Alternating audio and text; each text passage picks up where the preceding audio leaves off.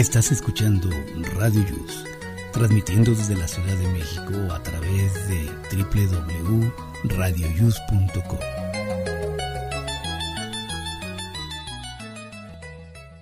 El siguiente programa contiene escenas de conocimiento explícito con diálogos cargados de curiosidad que pueden afectar la sensibilidad de personas no acostumbradas a hacerse preguntas sobre el mundo que las rodea. Tamales Marín presenta.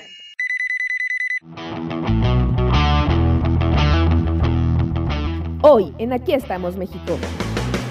Estamos de fiesta. Gracias por seguir con nosotros. Comenzamos. radioius.com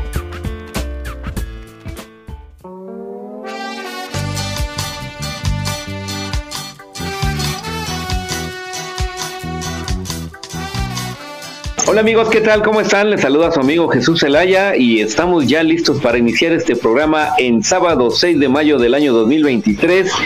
Estamos en la semana número 18 de este año y estamos en el día 136, faltando solamente 229 días para que termine este año. Hoy es el Día Internacional del Timbre Postal, el Día Mundial de las no dietas y además es el día de la osteogénesis imperfecta, esto conocido normalmente como el hueso de cristal. Para el día santoral de hoy, si tiene algún amigo, pariente, comadre, compadre, hijo o cualquier otro amigo que se llame Santa Judith, Santa Prudencia y San eh, Alberto, pues a felicitarlo porque hoy es su santoral de ellos. Muy bien, adelante Miguel. Gracias Jesús, muy buenos días, bienvenidos al programa número 153 ya de Aquí estamos México.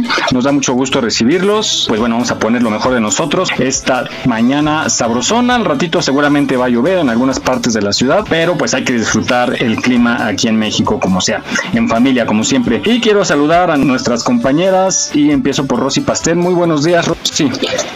Hola, ¿qué tal amigos, queridos radionautas? Esperemos que, que, les guste el programa, está muy bueno y que aprendan más. Gracias Rosy, bienvenida. Y vamos del otro Gracias. lado también con Susi. Susi, buenos días. Hola, ¿qué tal amigos? Andaba un poquito ausente. Espero que hayan tenido una semana extraordinaria y que este sabadito ya se relajen. Este, al ratito vamos a las micheladas, a la barbacoa o lo que quieran, a relajarnos todavía un poquito más. Muy bien, Susi. Oye, Jesús, yo creo que aquí tenemos pura ex convicta porque es muy chistoso. Casualidad que se ausentan unos dos, tres meses, así como que la pena mínima, y de repente salen, ¿no? Ya, ya no tarda la Mary en salir otra vez que su cita conyugal y aprovechan conectarse. Ex triple A, ¿no? Susi no andaba muerta, andaba, andaba de, de parra. Para mí que se claro. la llevan al torito, pero yo creo que pagan. Ah, pues se puede, ¿no? Que, que, por ejemplo, si no puedes pagar tu sanción este fin de semana porque trabajas, negocias, ¿no? Que algunas horas. ¿A y poco? Luego sales y que regresas lo pagues después, sí. Digamos, en pagos Me han contado. No, y van por ti. Yo Sí, tengo si algunas no compañeras de trabajo. Sí, van por ti. Y si te lleva, va la patrulla y te lleva. Así pues yo no tomo, solo chupo. Mírala. Ay, Bastén, de veras es muy temprano para tus. Para que agarren fuerza, para que calienten motores. Está bien. Chicos, yo andaba en la montaña, me fui a, a, este a Lista, fuimos a hacer cima con unas amigas de Cancún. Ah, pues ya les había comentado que nos escuchan por allá por Cancún. Ah, qué, qué padre. padre. Saludos allá en Cancún. Tan rico. Oye, Susi, te- Sí. eh, ¿se acuerdan de la canción de Susana? De Susana, Susana. Ay, Estoy sí, loco. cómo olvidarla. Y- Ah, yo me ti te- acordé la de Anita tiene un ratón. Ay, Y Pastel. después Pero eso es ya de época de cepillín. Chale. Yo la de Bueno. mi papacito Ricky Martin. Eso. Oye, ¿y a ti te gusta que te digan Susana? Sí. ¿O ya claro. lo escuchas feón? ¿Sí, Susana? Pues, soy pues todo el agresivo? mundo me dice Susi, Ajá. sin embargo, a mí me gusta completo, así Susana, cómo es.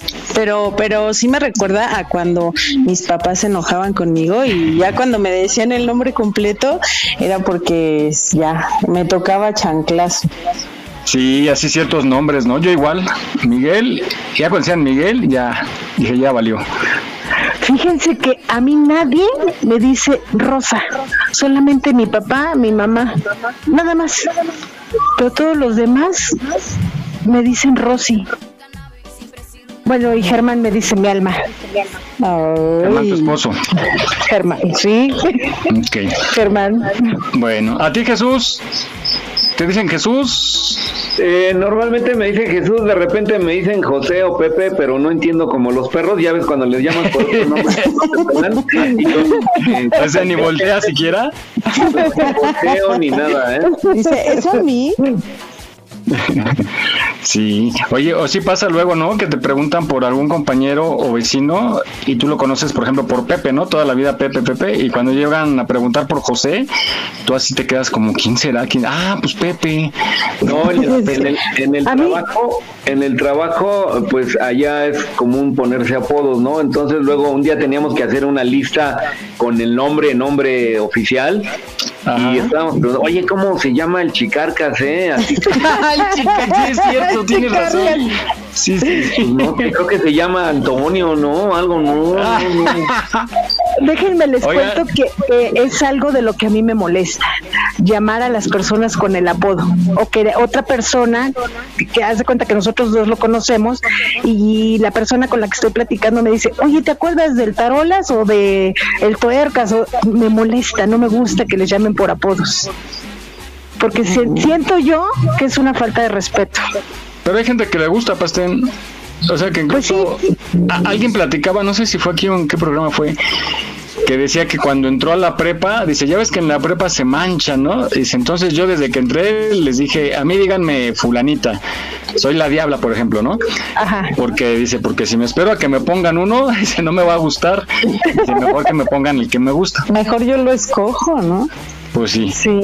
Oigan, y también hay que tener mucho cuidado en los correos porque hoy en día las empresas a través de recursos humanos cuando pides un trabajo te piden tu correo y tus redes y hay que tener mucho cuidado. Más adelante vamos a hablar justamente de las contraseñas y de qué podemos, qué no es muy recomendable publicar en nuestras redes, porque cuando estás buscando trabajo ya las empresas te piden tus redes para ver tu comportamiento, pero hay algunos correos muy curiosos. Yo recuerdo el caso de un amigo que estaba dando su correo a unas personas para colaborar ahí con la empresa y, les dice, a ver, se lo doy y se va a un rincón y muy quedito pone la mano y les dice, huesito 69, y todos nos reímos porque estaba hablando con un, con un vicepresidente de una televisora de Guatemala.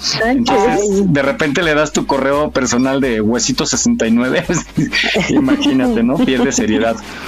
Bueno, pues vamos a iniciar ahora eh, con una reflexión que encontré, que es como un regaño, una llamada de atención, un jalón de orejas, una advertencia para los jóvenes que piensan hoy en día que todo se puede, que las pueden todas, que se pueden comer el mundo a bocados y les llegan los 30 años y siguen siendo los mismos adolescentes y no progresan y dicen que no hay posibilidades. Entonces vamos a escucharla. También nos pega a nosotros los grandotes, ¿no? Pero pues eh, nos va a servir como reflexión. Adelante, cabina.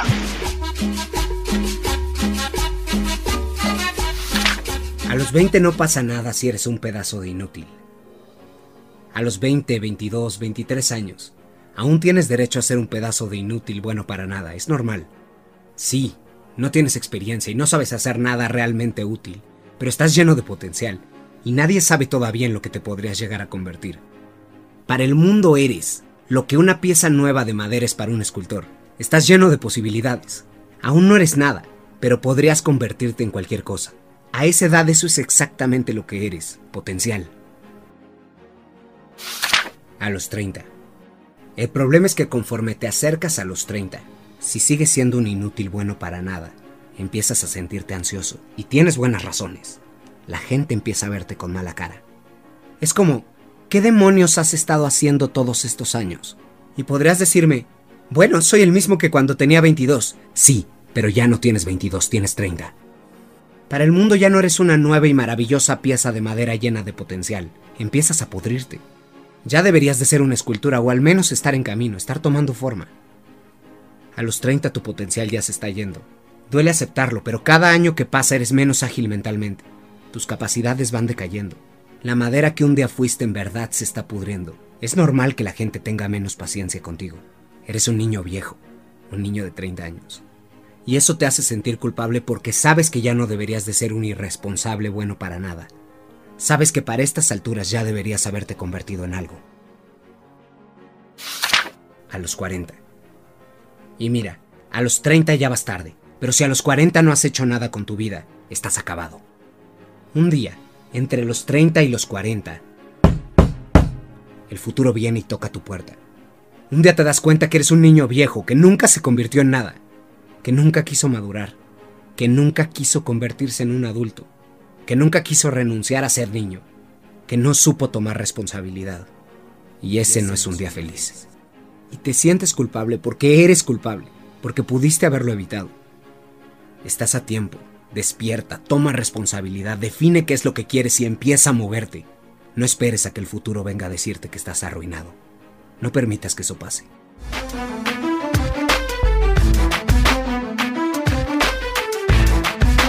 No olvides seguirnos en nuestra página en Facebook. Aquí estamos, México. En caso de sismo, no utilices el elevador. Si ya no te es posible salir, comienza el repliegue. Estar preparados puede ser la diferencia. Continuamos.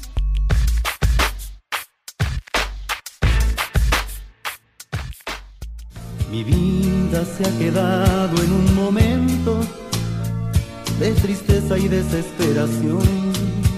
Muy bien, pues después de escuchar esta, esta reflexión, que por cierto está muy, muy, muy profunda, pues adelante, Miguel. Sí, un jalón de orejas muy bueno para reflexionar en realidad y ponernos a pensar qué queremos, para dónde vamos, qué posibilidades tenemos también, no, hay que tirar tampoco a lo imposible. Entonces, hay que ponerla en práctica. Ustedes, por ejemplo, cuando eligieron su vocación, ¿fue fácil? ¿Fue difícil? ¿Cómo eligieron qué camino tomar cuando eran, por ejemplo, adolescentes y había que tomar una decisión a qué se iban a dedicar? Mira, yo, por ejemplo, yo estudié estilismo y durante muchos años fui estilista. Inclusive de ese oficio, pues yo saqué a mis hijos adelante y tuve un departamento. Que ya después, es, es que es un, un trabajo muy cansado, no tienes horario ni de comida ni de nada. Entonces, este, pues decidí irme por otros otros lados, ¿verdad? Ya poner diferente negocio. Pero mi primer negocio yo lo tuve a los 25 años. No, qué bien. Oye, pero tú debiste ser periodista, mi pastén. Estabas exactamente en el centro de información más eh, fidedigno y más confiable. ¿Verdad que erraste la carrera? Cuando se juntan Sí. las doñitas ahí al chisme. Sí, caray. Y tenía servicio de autolavado, bueno, de que ellas lavaran ahí. También. Ah, su ropa. Sí, Sam- sí, obvio, su ropa Oh, tenía una lavandería. Nunca había visto un negocio así. Tenía, haz de cuenta que tenía máquinas y llegaban ellas, pesaban su ropa y depende de lo que pesaran, pues la metían a, a cierta máquina, ¿no? Igual que la secadora. Y este, y llegaban ellas y podían lavar ahí. Cuando querían el servicio de que yo la lavara, bueno, pues yo la lavara. Y conocía mucha gente. No, Ajá. no. Y muchos Pero secretos, me imagino. No, secretos en la estética. Por eso, en la estética. pues, No, era el mismo negocio, ¿no? No, no. Una era la estética y otra era la lavandería. Es que yo entendí que decías, yo entendí que era junto. Yo también dijiste. entendí ¿Verdad igual. que se entendió que llegaban y lavaban su ropa? Yo que pues. Ah, se- porque estaba, perdón, porque estaba cosas. hablando de, de la de la lavandería. ¿Y tú, Susi, cómo escogiste tu, tu rumbo? ¿Te perdiste Ay, o no. sí Oye, es lo que pero la nota pegó parejo, ¿eh? A grandes y a chicos. Sí, por supuesto. No, es, pues. es real, es muy real. Sí, es muy real. Porque pues hay gente que ya está bastante grande y todavía no, no, no sabe ni qué onda. No sabe su rumbo. Ajá. Bueno, yo, eh, yo soy licenciada Derecho. Yo eh, la carrera ya la, la hice un poquito grande, pero la hice prácticamente no porque me gustara, sino porque era lo que este, yo trabajaba en la Junta Federal de Conciliación y Arbitraje y pues ahí son puros abogados. Entonces dije, si quiero crecer en mi, en mi trabajo o desarrollarme, pues tengo que ser abogada. Y no me quedó de otra más que esa. Muy bien. ¿Satisfecha si es lo que querías?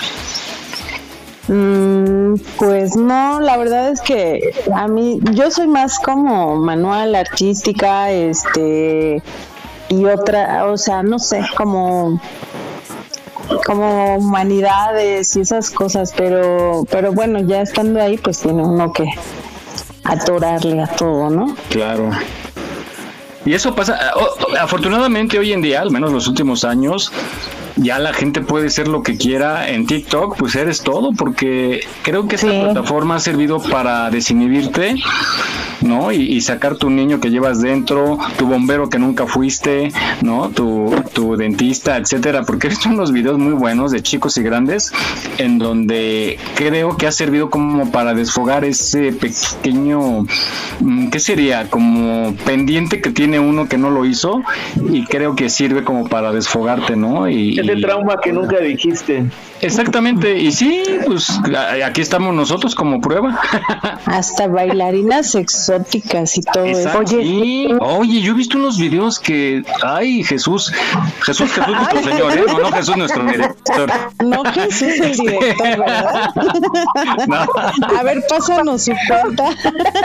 No, no, no. Jesús de bombero, imagínate. Ay, es que le hiciste, ay, Jesús. No, Jesús nuestro Señor. Ay, bueno, compañero. Vamos a, esta nota que nos cuenta, sobre todo para los chavos que están buscando cómo elegir qué carrera, eh, a qué carrera dedicarse. Nos dice cómo encontrar nuestra verdadera vocación. 1. Apropiate de tu proceso. Es mejor escoger una vocación que simplemente buscar trabajo. 2. Pregunta. El consejo y experiencia de personas mayores que ya hayan pasado por lo mismo o profesionales de la orientación vocacional es muy útil. 3. Investiga. Antes de elegir, conoce todas las opciones académicas que tienes y también las que existen en el mercado laboral. 4. Conócete. Elige tu vocación haciendo un autoanálisis profundo y honesto. Esto debe incluir el reconocimiento de tus habilidades, tus preferencias y tus limitaciones. 5. Escríbelo. Dado lo importante de la decisión, vale la pena hacer el ejercicio de sentarse y poner todas estas consideraciones en papel. ¿Y cómo hacemos para encontrar nuestra vocación? El concepto japonés Ikigai nos ofrece un camino. Ikigai significa literalmente lo que da valor o motiva la vida, y podría traducirse como propósito, aunque no es la mejor traducción. Más adelante te diremos por qué. El explorador y autor Dan Buettner señala que tener un ikigai es lo que hace que las personas no piensen en retirarse aunque sean de avanzada edad. Tanto es lo que disfrutan su trabajo. Incluso sugiere que este sentido del propósito es un factor importante en el hecho de que los habitantes de Okinawa vivan más y mejor que en otras partes del mundo. Y hay estudios que muestran que si tienes un ikigai puedes vivir más y tienes menos riesgo de padecer enfermedades cardiovasculares. La psiquiatra Mieko Camilla escribió sobre el Ikigai que cuando tu propósito es diferente a aquello a lo que realmente le dedicas tu vida, tienes más propensión de sufrir neurosis, ansiedad y depresión. Una manera de encontrar tu Ikigai es encontrar la actividad que esté presente en todos los siguientes conjuntos. 1. ¿Qué es aquello que realmente me gusta? Haz una lista de las actividades que disfrutas y que realizas sin sentir que son una imposición o una obligación. 2. ¿Qué es aquello para lo que tengo aptitud? Enlista aquí solo aquellas actividades para las que tengas talento o una habilidad que creas poder desarrollar. 3. ¿Qué es aquello por lo que podrían pagarme? Piensa en ocupaciones en las que podrías ganarte la vida. 4. ¿Qué es aquello en lo que podría hacer una diferencia? ¿Qué necesita el mundo? ¿Hay alguna causa que te interese hacer avanzar? Lo que haya quedado en la conjunción de estos cuatro grupos, ese es tu Ikigai. Aquí estamos, México. Esperamos tus comentarios a nuestro WhatsApp 56 294 1459. 56 294 1459. ¿Te gustaría ser parte de nuestros patrocinadores? Envía un WhatsApp al 56 294 1459. 56 294 1459. Continuamos.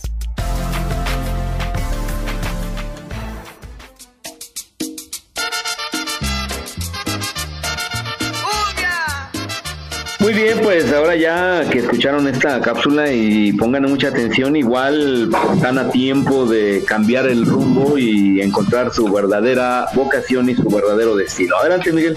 Pues sí, así como dice la canción, los caminos de la vida no son como yo esperaba y te cambia el rumbo, ¿no? Yo igual, yo de pronto como, como Susi iba más sobre humanidades y esas cuestiones sociales, todo eso. Yo quería estudiar, en aquel entonces era, mm, ay, esto de medicina forense, ¿no? Se le llamaba.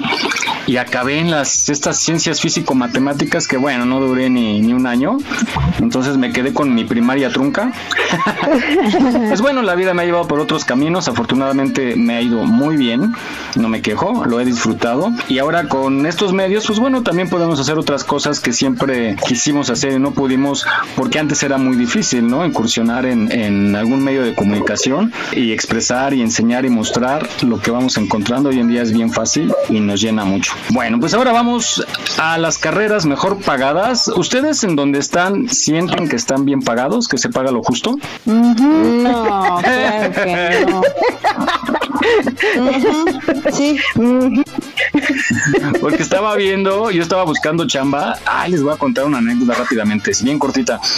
Fíjense que andaba buscando, andaba viendo las chambas que hay por acá y dije, ¿por qué están solicitando? Hay mucho negocio por aquí y llevan todo el año solicitando personal y he visto que contratan y ya duran una semana, cuando mucho. Hay gente que dura un día o de hecho hay un caso que dijo, ahorita vengo y ya no regresó. Sí, sí, sí, duró dos horas y, y aparte le robó un celular a, a, las personas de este restaurante, les robó un celular. Entonces, eh, hay gente que, que ya no regresa, ¿no? Vamos a escuchar cuáles son las carreras mejor pagadas y se van a espantar de, que son las mejor pagadas y ese sueldo no sirve para nada. Adelante.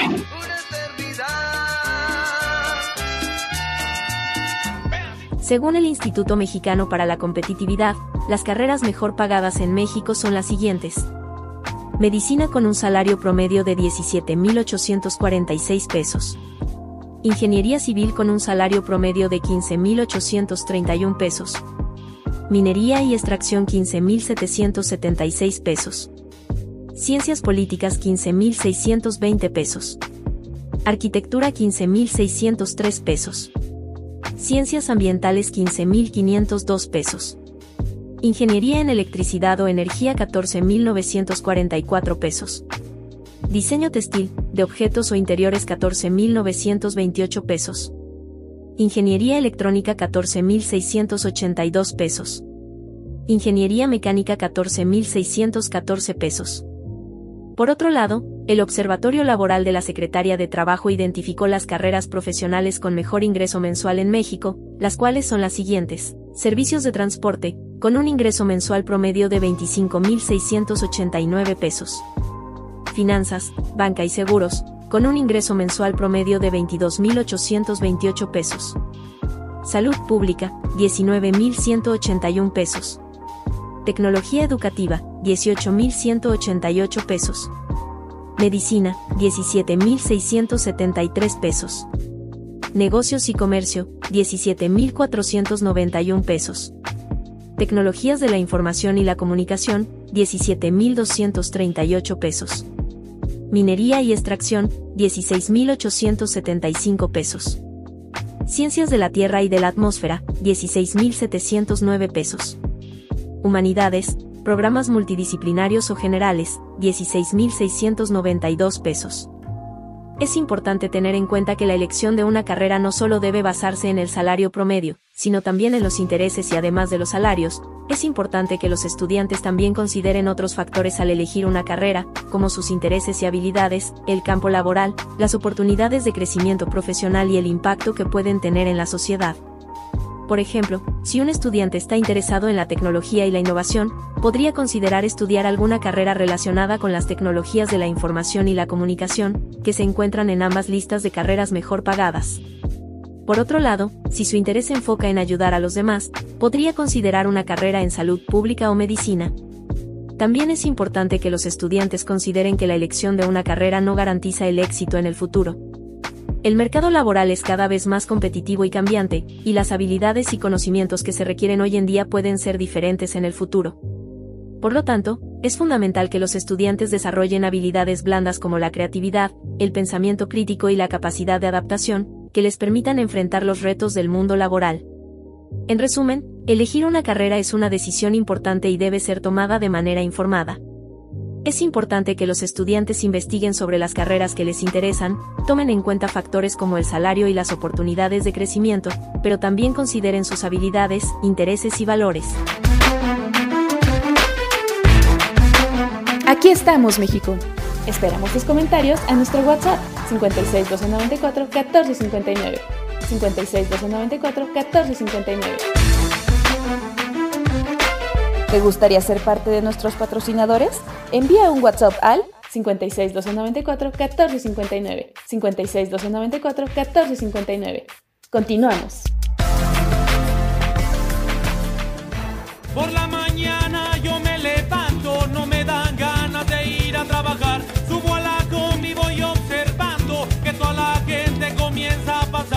Oye, qué, qué contradictorio, ¿no? Esto de las carreras, pero bueno, ahora hay que actualizarse y pues ponerse a estudiar un poco más. Es que creo que no hay mejor cosa que tener tu negocio, así como Pastén ha tenido sus negocios. A veces es difícil también mantenerlos, ¿no? Por diferentes causas, pero cuando ves que los mejores sueldos están sobre los 15 a 20 mil pesos y esos son los mejores, cuando un vendedor ambulante te anda ganando los 100 mil a veces en, en un mes, entonces sí, sí está muy cañón estudiar tanto tiempo, ¿no, Susi? Matarse tanto, sí, los salarios, bueno, yo no sé, este, supongo que son actualizados todos estos salarios que escuchamos. Sí, eso es del 20, del 2023. Están súper, súper bajos, la verdad es que sí quiero aclarar un punto. he tenido pues he, tenido diferentes este negocios, sí, pero por algo he tenido diferentes porque pues no la hago, ¿verdad? si fuera tan fregona, pues sería millonaria. pero precisamente por eso, porque nunca he tenido socios nunca jamás, nunca me han gustado los socios. Entonces, si es que las sociedades no son buenas. Nada buenas. Si el trabajo o el negocio prospera, gracias a mí. Si el trabajo o el negocio quiebra, es gracias a mí. Y bueno, ni modo, sigo aquí viviendo al día, ¿verdad? ya, ya, ya, ya di la respuesta. bueno, pero la experiencia ya la tienes. Pues ahí está esto de los sueldos, hay que pensarle bien. Y se vale, ¿no? Se vale rectificar si a media carrera te arrepientes de lo que estás estudiando porque puede cambiar la perspectiva, ¿no? De, de sueldos, de a dónde vas a ir a ejercer. A veces, por ejemplo, las, si, estudias para biólogo marino, pero vives en una ciudad en donde no hay, en un estado en donde no hay mar. Sí, pues sí, este, como que, pues como que sí hay poca opción, ¿no? Que, que, a lo mejor puede ser investigador, ¿no? Y vas a campo a, a, practicar y hacer tu trabajo, pero no es igual a la que vivas en una en un estado en donde hay playita.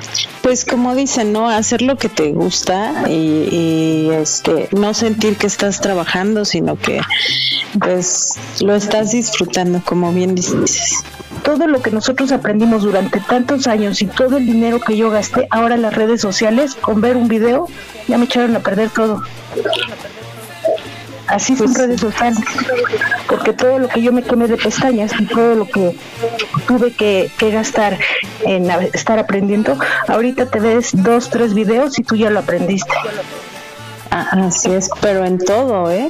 Ajá. En todas las carreras, en todas las profesiones, Entonces, pues, pues a mí eso te digo, he tenido estéticas, nunca me han dejado como para decir, ay, me voy de vacaciones y me compro no sé qué. No, no, no, siempre al día, al día, al día. Y es muy cansado. Tocando el tema de los buenos tiempos, de aquellos tiempos, no sé si recuerdan en los ochentas que había un control de la población, control para invitar a la gente que no tuviera hijos, a que pues tuviera los hijos que pudiera mantener eh, para vivir mejor. Y no sé si acuerdan, se acuerdan de esos comerciales que en frases de la familia pequeña vive mejor y vámonos haciendo menos del Consejo Nacional de Población, ¿los recuerdan?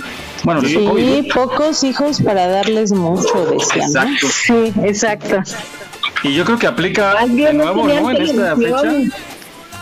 Ya llegó la Vaneley. Ay, pero ahora ya. Hola. Hola, mi Vané.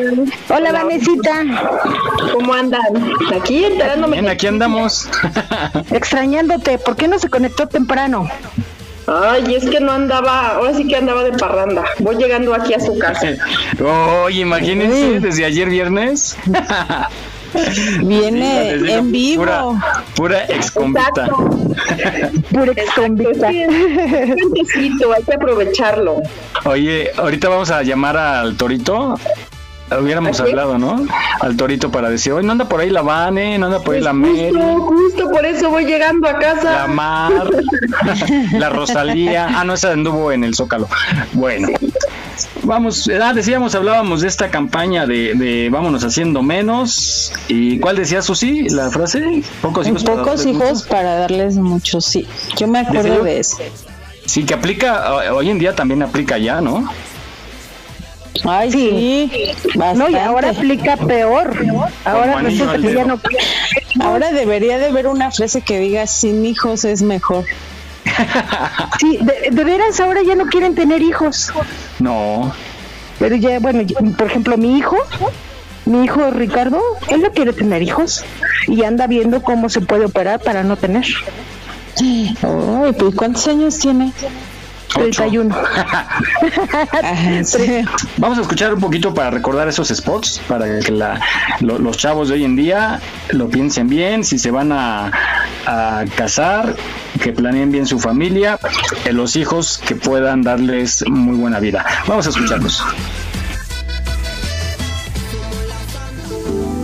casa y los de mi casa. Este es mi papá, con su camisa amarilla como pollito. Esta es mi mamá que viene con mi papá de trabajar. Y ese que pasó es mi hermano. Este soy yo.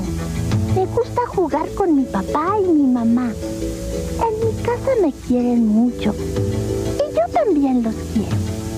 Qué bueno que en esta época se puede planear la familia. Para darnos más, pensemos a futuro.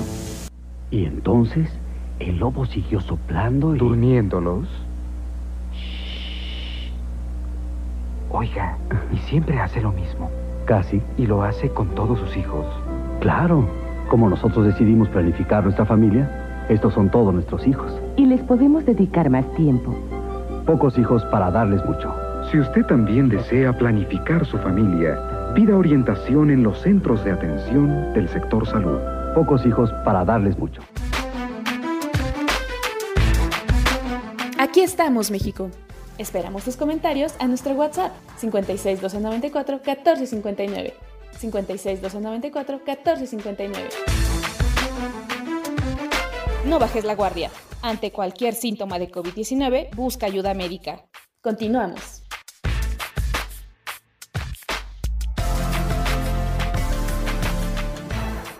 Del matrimonio nacieron nueve hijos,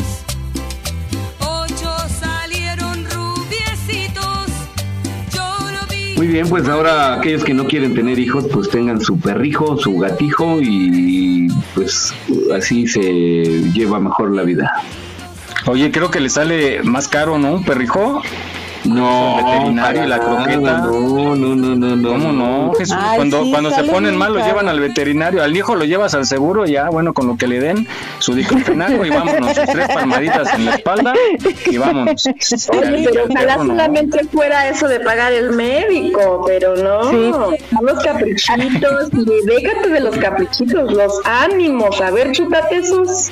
No, y cada que vas a la tienda gastas 50 pesitos en las papitas, en la paleta, en el Ah, refresco. no, pero eso ya es consentirlo, Pastén. Mira, el perro nada más dice guau guau y le das un hueso, juegas con él y se queda tranquilito. Los chamacos, ah, caracas. Llegan a la adolescencia y a ver, aguántalos. Y Aparte hay que pagarle. siempre está de buenas y le hablas y te hace caso. A ver, chútale. Ay, al niño nomás le pones su tablet con videos de Bad Bunny y de la Rosalía y ya con eso tienes.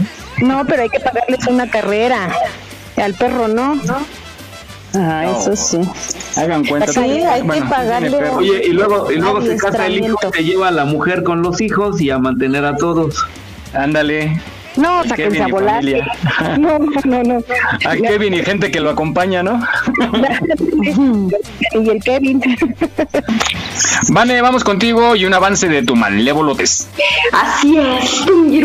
Vamos a saber qué, qué tal estamos para la onda del, del amor.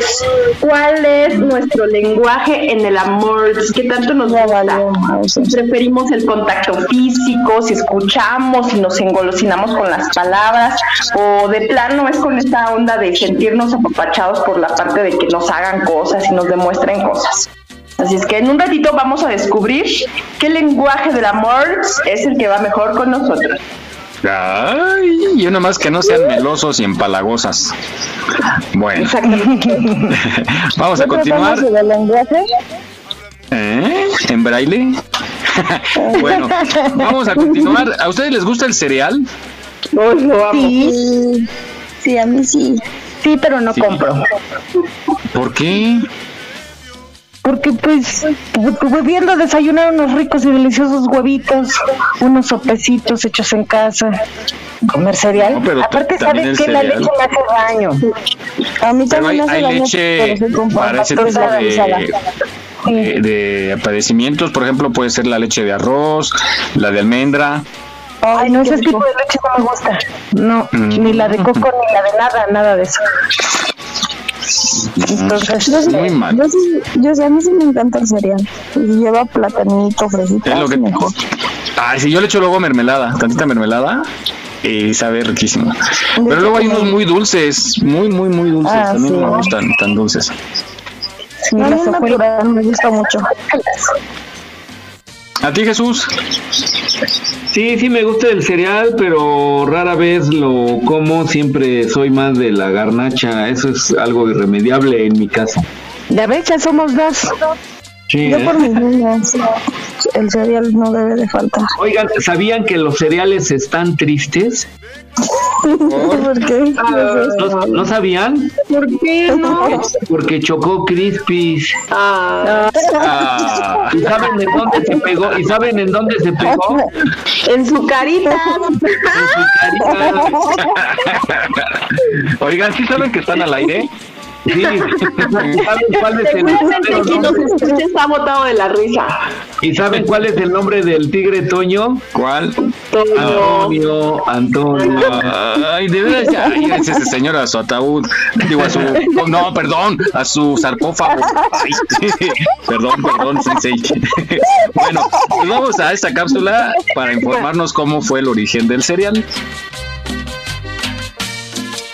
¿Cuál es el origen del cereal? John Harvey Kellogg era un reconocido doctor famoso por tener ideas muy diferentes y poco ortodoxas a los doctores de su época. En su sanatorio, Battle Creek, atendía las dolencias de sus pacientes con tratamientos como baños de aire caliente, máquinas de cachetadas y vibraciones en los pies. Su mayor creencia era que para gozar de una buena salud debías abstenerte sexualmente, y según él, para evitar que los pacientes tuvieran esos impulsos, les daba una comida secreta preparada con granos de trigo y avena horneados, triturados y servidos con leche. A los pacientes les gustaba tanto esta granola que la seguían comprando aun cuando se daban de alta del sanatorio. El hermano de John, William Kellogg, vio el potencial que la granola tenía para comercializarse y compró la patente de su hermano. Pero antes de venderlo agregó dos procesos, aplanar el cereal en hojuelas y añadir azúcar. Así que, cuando estés comiendo tu cereal favorito, recuerda que el Dr. Kellogg le pondría muy feliz que esta noche solo te fueras a dormir. Curiosamente. No olvides seguirnos en nuestra página en Facebook. Aquí estamos, México. Gracias por tu preferencia. Aquí estamos, México. Continuamos.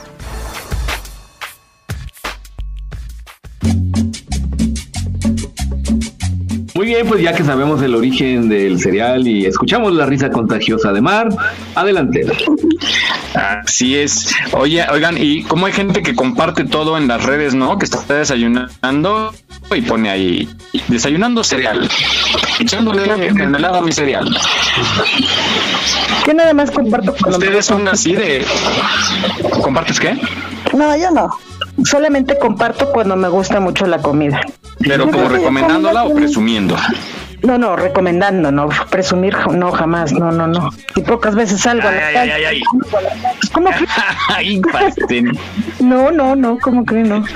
Yo creo que yo jamás he presumido comida. No, pero sí hay gente que, bueno, en redes es, es bien delicado, ¿no? Hay mucha gente que todo lo que hace lo está publicando, como yo. pero eh, Sí. hay algunas recomendaciones específicas. Pongan mucha atención en casa si hay eh, adolescentes, niños. Háblenles para que escuchen estas recomendaciones de qué es lo que recomiendan los expertos para compartir en redes y WhatsApp. El entrar a internet, el querer compartir qué es lo que estás viviendo, tu felicidad, es un arma de doble filo, sobre todo para los jóvenes que están entrando al mundo de las redes sociales. Es importante inculcarles que sean responsables con lo que suben, porque una vez que sube a internet, ahí se queda. Hay varias reglas que debes seguir en internet. Uno, jamás compartir tus datos personales, tu correo electrónico, tu celular y mucho menos tu dirección. Dos, sabemos que las redes sociales te permiten publicar tu ubicación. Lo ideal es que no lo hagas y si lo haces que sea tiempo después que no estés ahí en ese momento. Tres, aunque parezca una tontería, no publiques cuándo te vas a ir de vacaciones. Por ejemplo, la próxima semana me voy a ir a tal lugar porque le estás dando mucha información a los rateros. Aguas. 4. Jamás difundir fotografías comprometedoras, por ejemplo, cuando estés borracho, cuando salgas de fiesta, haciendo bromas. Porque en algunos lugares, cuando vas a pedir trabajo o vas a la embajada a pedir una visa, te piden tus redes sociales porque averiguan cuál es tu comportamiento. Así que aguas. 5. Respecto a las fotografías comprometedoras, jamás debes publicar fotografías de menores en una situación comprometedora. El típico ejemplo que tienes un bebé dices, ay, es que ve qué bonito se ve con sus pompitas. Eso jamás. El siguiente punto que va muy ligado es que no publiques fotografías de otra persona sin su consentimiento. Siempre pregúntale, oye, pienso subir esta fotografía, ¿te puedo incluir? Para que ellos te digan sí, sí o sí no. 7. Hay veces que a todos nos gusta quejarnos, pero lo ideal es no quejarte en redes sociales de tu ambiente laboral. Recuerda que los problemas se lavan en casa. 8. No subas conversaciones personales. Si te mandan un WhatsApp, no le saques un screenshot y lo subas. O un correo electrónico, tampoco es ético. Y finalmente, jamás, jamás, jamás subas documentos privados. Por ejemplo, facturas, tarjetas de crédito, pasaporte. Aquí estamos, México. Esperamos tus comentarios a nuestro WhatsApp 56 294 1459. 56 294 1459. ¿Te gustaría ser parte de nuestros patrocinadores? Envía un WhatsApp al 56 294 1459. 56 294 1459. Continuamos.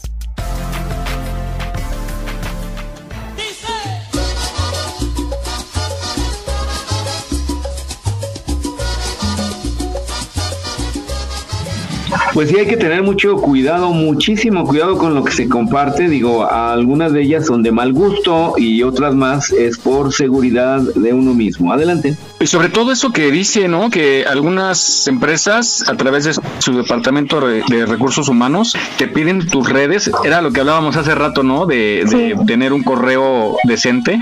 Nada de huesito 22, ¿no? Ni la, ni la gatita linda, ni esas cosas. Porque te piden tus redes y te monitorean. ¿No? Entonces imagínense que entren a tus redes y ven todo lo que publicas o tu forma de pensar hacia un gobierno o hacia una empresa o un tipo de alimento, etcétera. Es muy importante tener, eh, pues ser prudente en las publicaciones, ¿no? Como que tener dos, ¿no? No, porque es mentir. Imagínate que te cachen. Bueno, Claro, pues uno para la doble moral hay que tener dos, claro. yo, tengo, yo tengo amigos en contactos que digo, no intentes el otro, lo voy eliminando, ¿qué onda? Porque sí tengo hasta como cinco o seis cuentas de que pierden, por ejemplo, el celular y X y ya no guardan la contraseña o, o pasa algo y se les hace fácil hacer otra cuenta y otra cuenta y otra cuenta. Hablando de contraseñas, ¿ocupan, por ejemplo, una misma contraseña para varias redes? Paguen su internet. No, yo sí tengo, yo sí tengo, yo sí tengo un problema muy grande. Soy muy olvidadiza de todo, de todo, de todo. Entonces, dinero, no. Por dos, pero, pero tengo otro problema, soy pobre. Porque quieres más. Sí, también. Ay, Dios, yo- Aprovecha, aprovecha, Mar, ya, ya te contestó, ya te contestó. No, no sabe que es mío. Órale. Oigan, vamos a esta nota que nos habla de las contraseñas débiles y nos sugiere formas para proteger nuestras redes. ¿A poco los viles también tienen contraseña? ¿De qué video estamos hablando? La, la- ¿Los viles también tienen contraseña? No entendí. Es que dijiste vamos a las contraseñas de viles. Ah. Corre la cabina. Las contraseñas no son todas iguales.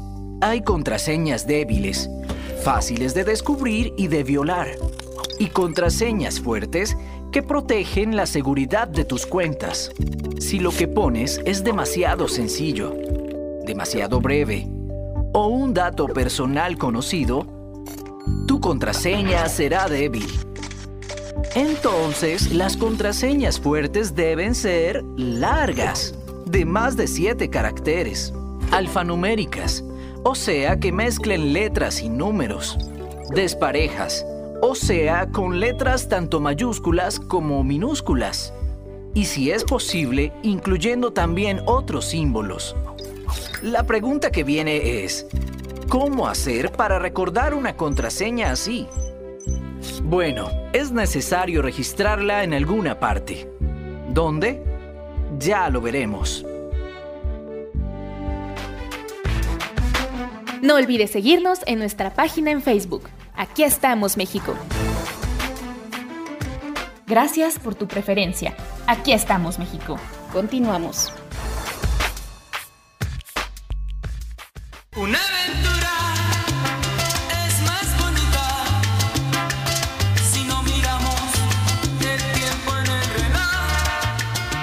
Muy bien, pues es lo importante de tener una buena contraseña. Yo les voy a pasar un tip le- a lo que hagan. Bueno, yo tengo una contraseña que es común para todos mis eh, lugares donde solicitan contraseña. Y luego, en un determinado método que yo tengo, del nombre del portal o de lo que se trate, yo tomo ya sea la primera, la segunda, la tercera, pero es una regla para todas tomo la primera, la, la segunda letra o la tercera, o según yo tengo mi método, y entonces junto la, la contraseña común con la contraseña que se genera por el sitio a donde estoy entrando. Y con eso no se me olvida nunca ninguna contraseña. A ver, dime y yo te digo qué tanta seguridad tiene. Échame tus contraseñas. Haz de cuenta.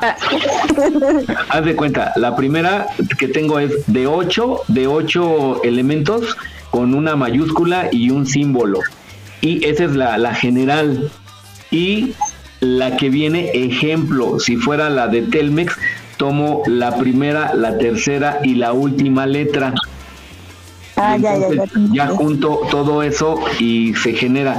Entonces, si en cada, en ca- por ejemplo, si fuera la de Hotmail, tomo la primera, la, la, la, Pero la eh, la muda. tercera y la última. Ya, adelante. Ay, tan claro como el petróleo, ¿eh? Sí. No, Bueno. yo le dije, a ver, échame tus contraseñas, no la explicación, pero está bueno. Échaselas. Bueno, va, vamos va. contigo, mi Vane, y Es- tu test pague tu malévolo. internet, esa es la contraseña. Adelante, Vane. internet. Todo con mayúsculas.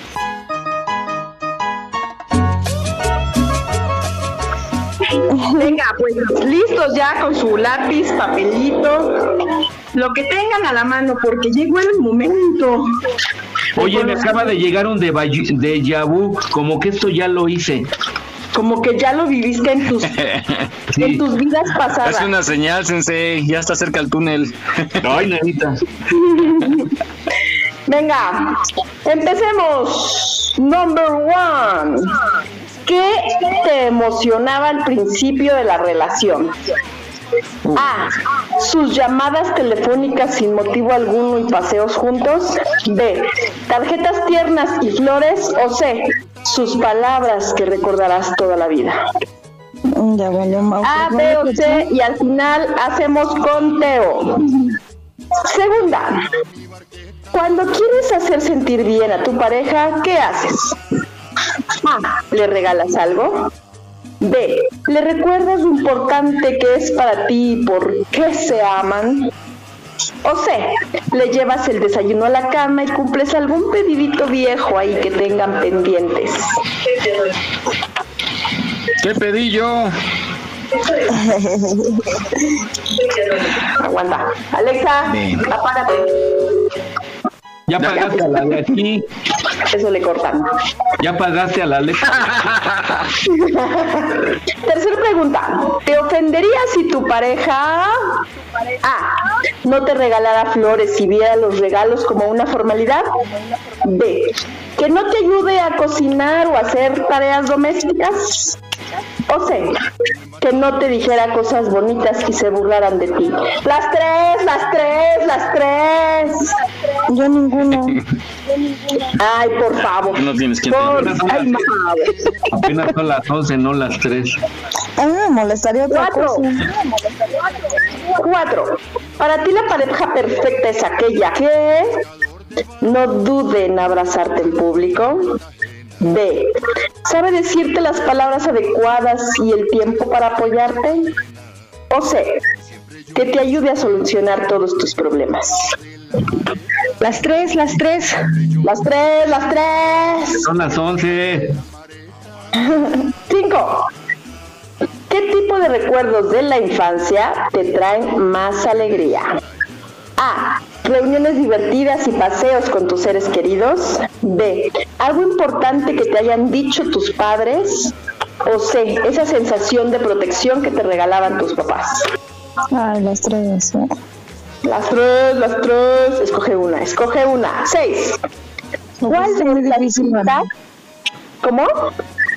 Hoy sí lo pusiste difícil. No, no, no. ¿No sabes qué escoger? No sé. No, bueno, depende. ¿Qué pasó, Mike? Todavía no Pues es horario. dudosa. Venga, la número 6. ¿Cuál de estas citas expresa mejor tu actitud hacia el amor? A. Una buena palabra puede cambiar incluso el día más triste. B. Un abrazo de tu pareja es el remedio para todos tus males. Sí. Los pedidos ayudan a expresar el amor y las órdenes matan. Ay, te digo que lo pusiste difícil. Venga, venga, venga. Siete. ¿Cuál es el regalo perfecto para ti? A. Un viaje juntos. B. Algo valioso y material. O C. Una noche romántica con masaje, bañito y apapacho. Ay, esa, esa. Sí, mensajito con final feliz. Ocho. Te emocionas especialmente cuando tu pareja A. Te apoya y hace cumplidos. Me manda WhatsApp.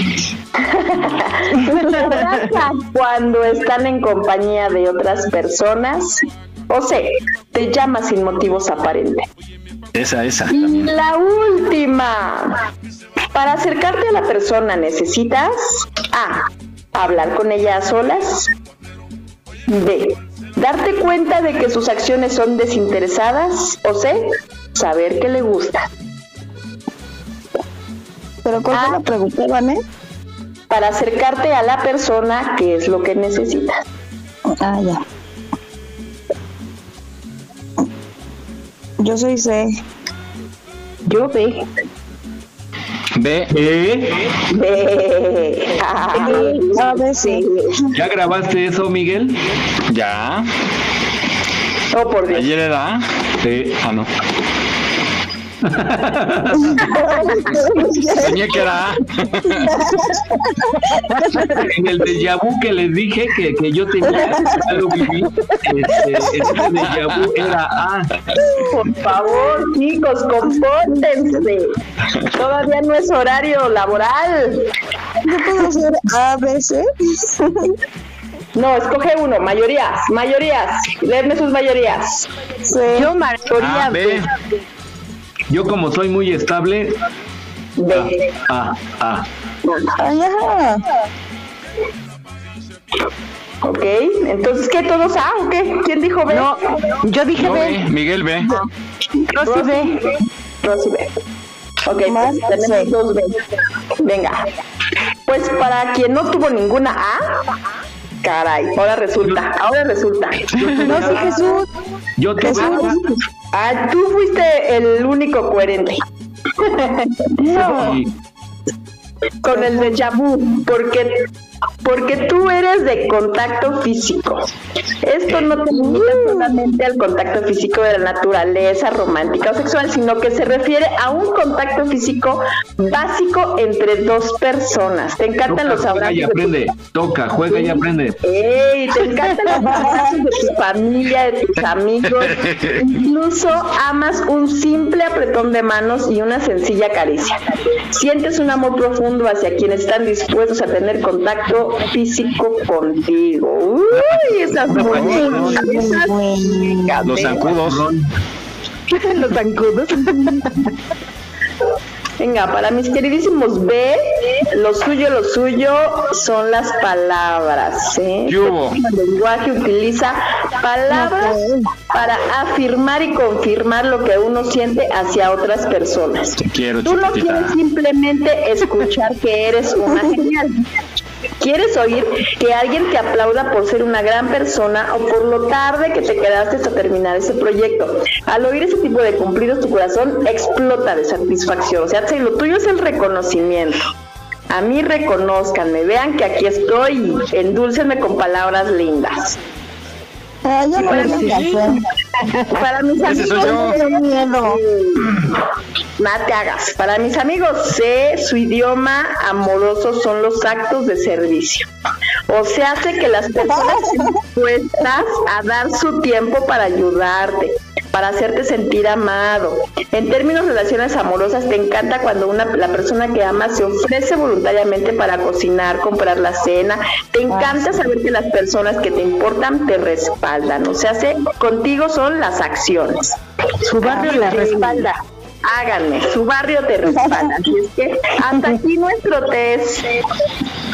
Muy bien, mi Vane. Esperemos que en casita les haya ido como siempre bien, como a nosotros. Siempre muy certeros tus test. Y hoy estuvo tranquilo por acá. Te esperamos la próxima semana, Vane. A ver qué nos depara el destino. Continuamos.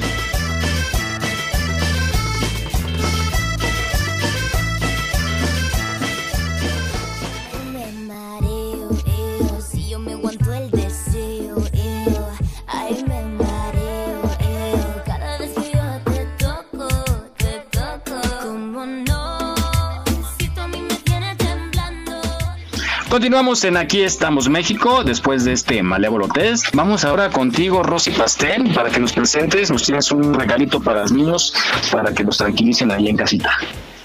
Claro que sí, les vamos a presentar un pequeño cuento de un caballo, moraleja. No se crean todo lo que dicen.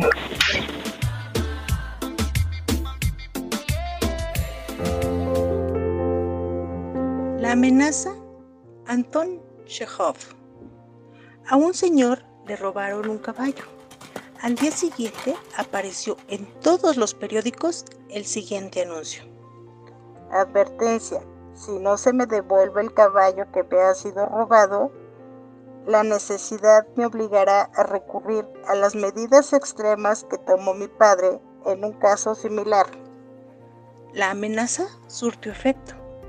El ladrón, desconociendo del mal que le amenazaba, pero suponiendo que había de ser algo horrible, se atemorizó y sin ser visto llevó al caballo a la hacienda donde lo robó. El dueño lleno de júbilo por tan feliz desenlace contaba a sus amigos que le complacía demasiado no haber tenido que seguir el ejemplo de su padre. Pero bueno, ¿qué es lo que hizo tu padre? le preguntaron. ¿Qué hizo? Ahora lo van a saber. Le quitaron el caballo en una posada. Entonces él se puso la silla en la espalda y regresó a casa a pie. Juro que yo hubiera hecho lo mismo si el ladrón no me hubiera devuelto mi caballo.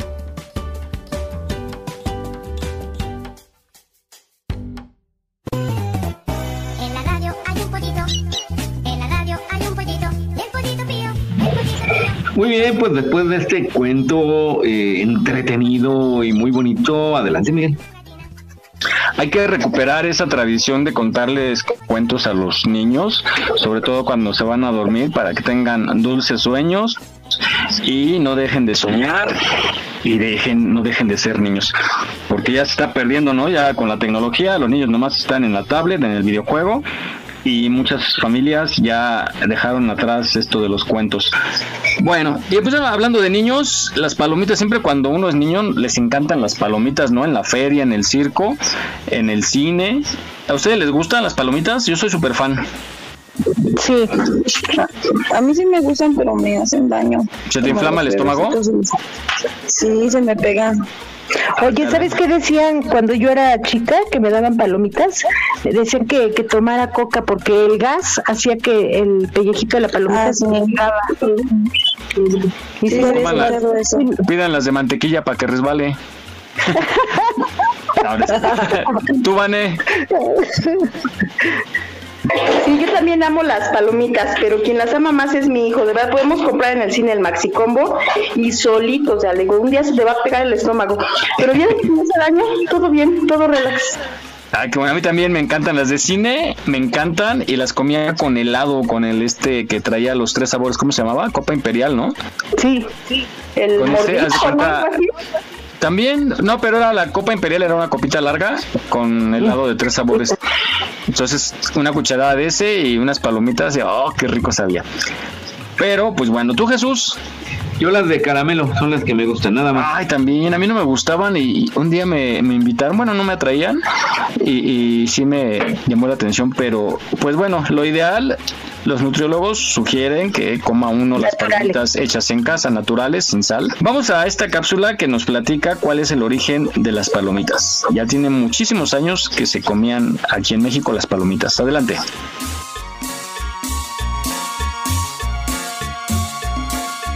¿Sabías que las palomitas de maíz se inventaron aproximadamente hace más de 6.000 años? En concreto, los primeros vestigios de palomitas de maíz se encontraron en la cueva de los murciélagos en México. Una de las culturas que producía palomitas de maíz era la azteca, y a los granos reventados de maíz los llamaban momochtli, y las preparaban colocando maíz en ollas de barro muy calientes o poniendo los granos sobre ceniza ardiente. Cuando los españoles llegan a la Gran Tenochtitlán en 1519, la primera vez que vieron las palomitas de maíz fue en los rituales, y los mexicas la utilizaban como ornamento en tocados ceremoniales, así como también en collares y otros adornos en las estatuas de sus dioses. Es así que las tradicionales palomitas constituyen un legado de la gastronomía prehispánica que llegó hasta nuestros días. Increíble.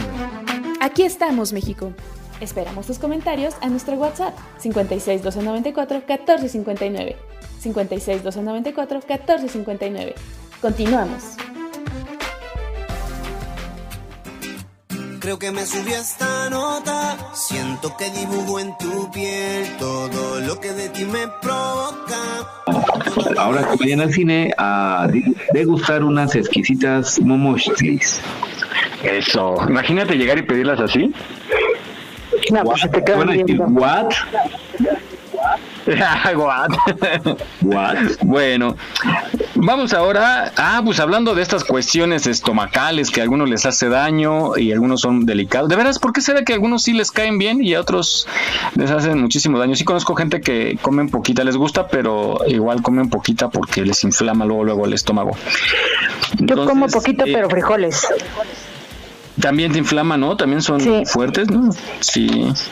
Ah, con eso se va una almita al cielo. Ay, Mar. Hay gente desayunando, Mar. Fíjense que yo no sé por qué a mí me dio peritonitis. Y a partir de que me dio peritonitis hay muchos alimentos así que no, como que no, no puedo. Y a mí me encanta. No, ya no es igual. Súper. Me dio salmonelosis y también con eso muchos alimentos también no puedo. Vamos a esta cápsula médica que nos platica que tener diarrea no implica necesariamente que hay una infección estomacal. Adelante, cabina.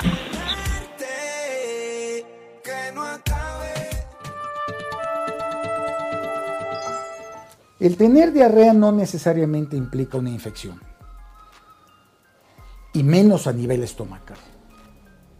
Cuando nosotros hablamos de estomacal, estamos hablando de una sola parte del aparato digestivo, que es el estómago.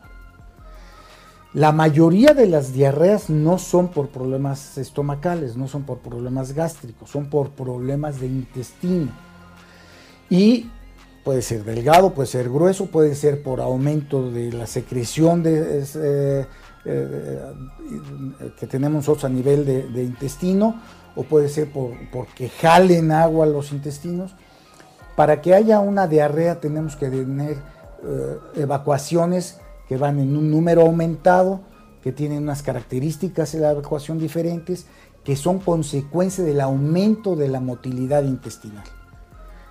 El peristaltismo intestinal, una vez que, se acelera en forma muy importante el movimiento del intestino, pues eso nos va a crear una evacuación más líquida. Y si a su vez nosotros tenemos un proceso inflamatorio o un proceso infeccioso y esto jala agua del organismo hacia, hacia la luz intestinal y con este movimiento pues la vamos a eliminar, obviamente estamos teniendo un tipo de diarrea. Diarrea puede haber de varios tipos. Puede ser causada por parásitos, puede ser causada por infecciones bacterianas, puede ser incluso eh, como manifestación de problemas emocionales también. Y eh, hablábamos de- del caso este de los niños que eh, van a la escuela y en el momento en que están frente a un proceso nervioso de un examen o una cosa así, presentan evacuaciones líquidas, una o dos evacuaciones líquidas, tres evacuaciones líquidas, seis evacuaciones líquidas en un día y desaparecen. Por supuesto, otra causa son los problemas virales. Y los problemas virales normalmente son autolimitantes. Son diarreas que se van a eliminar por sí mismas. Hay que vigilar nada más la hidratación, hay que eh, eh, vigilar que el paciente no tenga alguna toxicidad por alguna otra causa y habitualmente son diarreas que van a ceder por sí solas. Aquí estamos, México. Esperamos tus comentarios a nuestro WhatsApp 56 294 1459. 56 294 1459. Continuamos. ¿Quieres que te guise un chicharrón, un pedazo de jamón o prefieres pollo frito, mi amorcito? No, muy sabroso chicharrón, tu pollito y tu jamón, pero ahorita nada de eso, cariñito. Muy bien, pues ya sabemos eh, estos eh, cápsulas médicas que nos ayudan mucho para entender un poquito más nuestro funcionamiento del organismo. Adelante, Miguel. ¿Ustedes son muy sensibles del estómago? Cuando se enferman, ¿se recuperan pronto o tardan? Fíjate que a mí me dio hace poco una bacteria eh, pylori o E. coli o a no sé qué cosa. Y fue por, por la lechuga. Yo creo que en algún tiempo pues no la lavé bien y me dio por comer muchas verduras y me enfermé del estómago. Me mandaron a hacer análisis y de todo y me mandaron un medicamento muy fuerte. Oye, pero ya una infección así ya es muy delicado, ¿no? Sí, sí, sí, sí. Pero, pero cuando, por ejemplo, una, un, que algo les cae mal y, y les descompone el estómago, ¿se reponen rápido? Ay, no, yo sí, yo tengo estómago de perro. Mira, yo soy bien fácil. Si algo me cae mal, procuro no hablarle. Ah. La Vanelli. ¿Tú, Jesús, sensible o no sensible del estómago? Regular, regular, regular. Eh, bueno, antes yo también tenía estómago de basurero, pero pues ya los años, los años, la garantía ya se está terminando y ya es así medio. Está buena esa. Sobre todo ahorita en época de calor, es bien delicado, ¿no? Comer alimentos en la calle porque están todos azucarados. eh, Yo no y asoleados. Ahí sí te andas agarrando una salmonela. Sí. Ay, no me digas, es horrible. Eh, tenemos bacterias, ¿no? De las buenas. Sí, claro. Muy bien. Bueno, pues chicos, vamos a nuestra última nota. Y es acerca de este gran invento que las amas de casa lo adoran. Porque ha evolucionado a tal grado que ahora ya es demasiado, demasiada tecnología para una casa. Vamos a la historia de la aspiradora. La necesidad de mantener nuestro ambiente limpio de polvo es tan antigua como la casa misma, o sea, data de cuando la humanidad dejó de ser nómade. La escoba fue por miles de años nuestro único aliado en la lucha contra el polvo.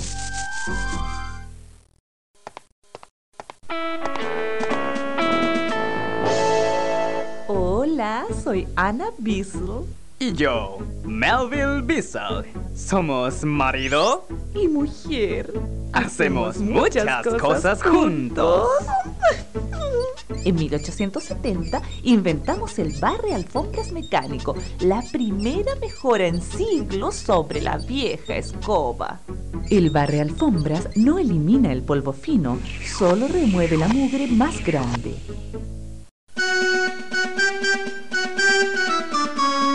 Hello, soy Cecil Booth. En 1898 presencié la demostración de una máquina perfectamente idiota. Soplaba el polvo de los asientos de un tren solo para depositarlo en algún otro lugar. Como soy un tipo de grandes aspiraciones, desarrollé un prototipo de aspiradora usando mi propia boca.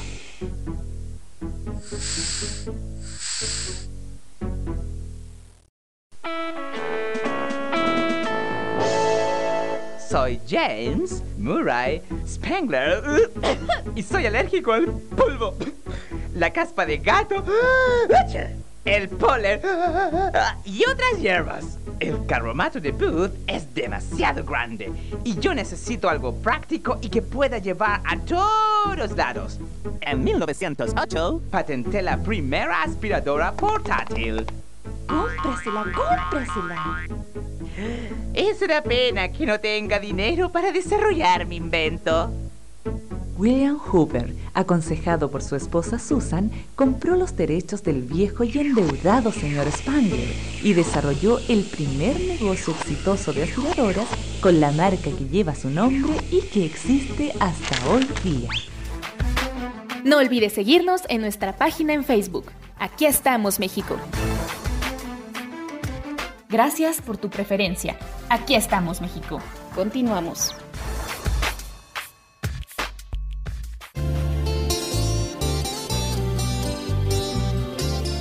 Muy bien amigos, pues ahora la aspiradora también inclusive para nosotros que aspiramos el coche y detallamos ahí la limpieza del automóvil, pues la aspiradora es muy útil. Adelante Miguel. Sí, yo ya pocas veces he escuchado en eh, aquí con los vecinos. Ayer sí escuché en un departamento que usaban la esa aspiradora ruidosa, pero ya hay unas ya pequeñitas, ¿no? Que hacen toda la labor y de forma inteligente, ¿no? Sí. Es cuando los papás le dicen a los niños, prende la aspiradora y aspira la sala y ahorita venimos y se van. Y lo hace todo el aparatito, ¿no? Mm. Explíquenle, no por favor. no entendí el chiste. No creo que nadie le entendió, ¿verdad? Pues no. No. Yo entendí que le encargabas al aparato y que te ibas. Cuando los papás le dicen al hijo, ve y aspira la sala y ahorita regresamos. No, pues no, Jesús. No, yo tampoco. Mira que aquí hay varias El ruido que generaciones hace la y ninguna. Soy de lento aprendizaje. Bueno. Siguiente, por favor. Este programa no contiene risas grabadas.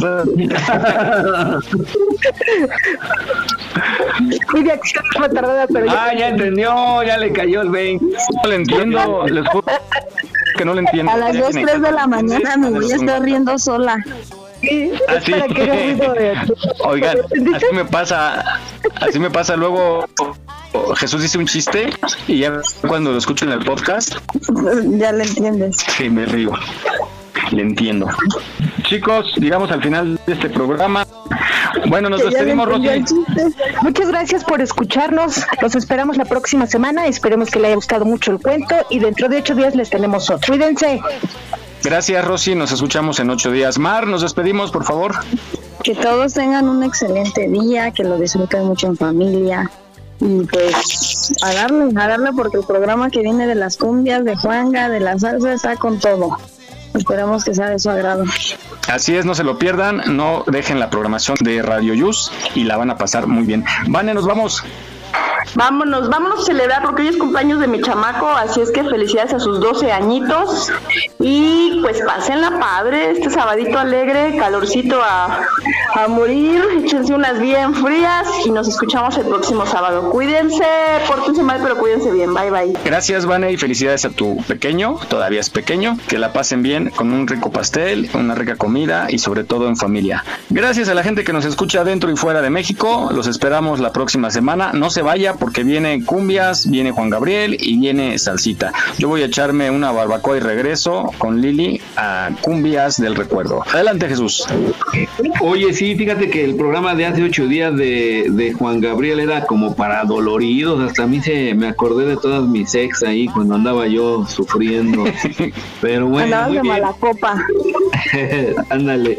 Muy bien, Vane, Rosy, Mar y Susi, eh, qué bueno que participaron. Pasen un excelente fin de semana y como siempre, el público que nos escucha cada ocho días, excelente fin de semana, diviértanse mucho, cuídense mucho y nos escuchamos en ocho días. Hasta la vista. Bye. Gracias, cuídense. Bye, Buenas bye, tardes. Pásenla bien. Muy bien. Bye. Ah, gracias, chicos.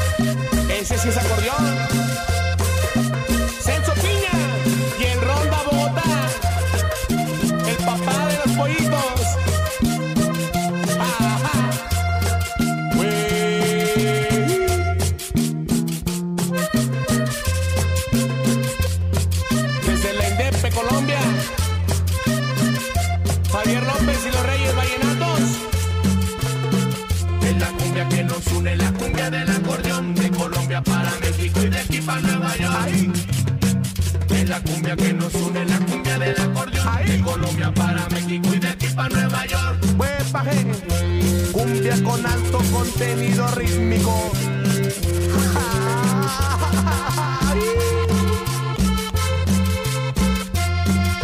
Esto sí es cumbia. Y lo demás, pues quién sabe. Suena el.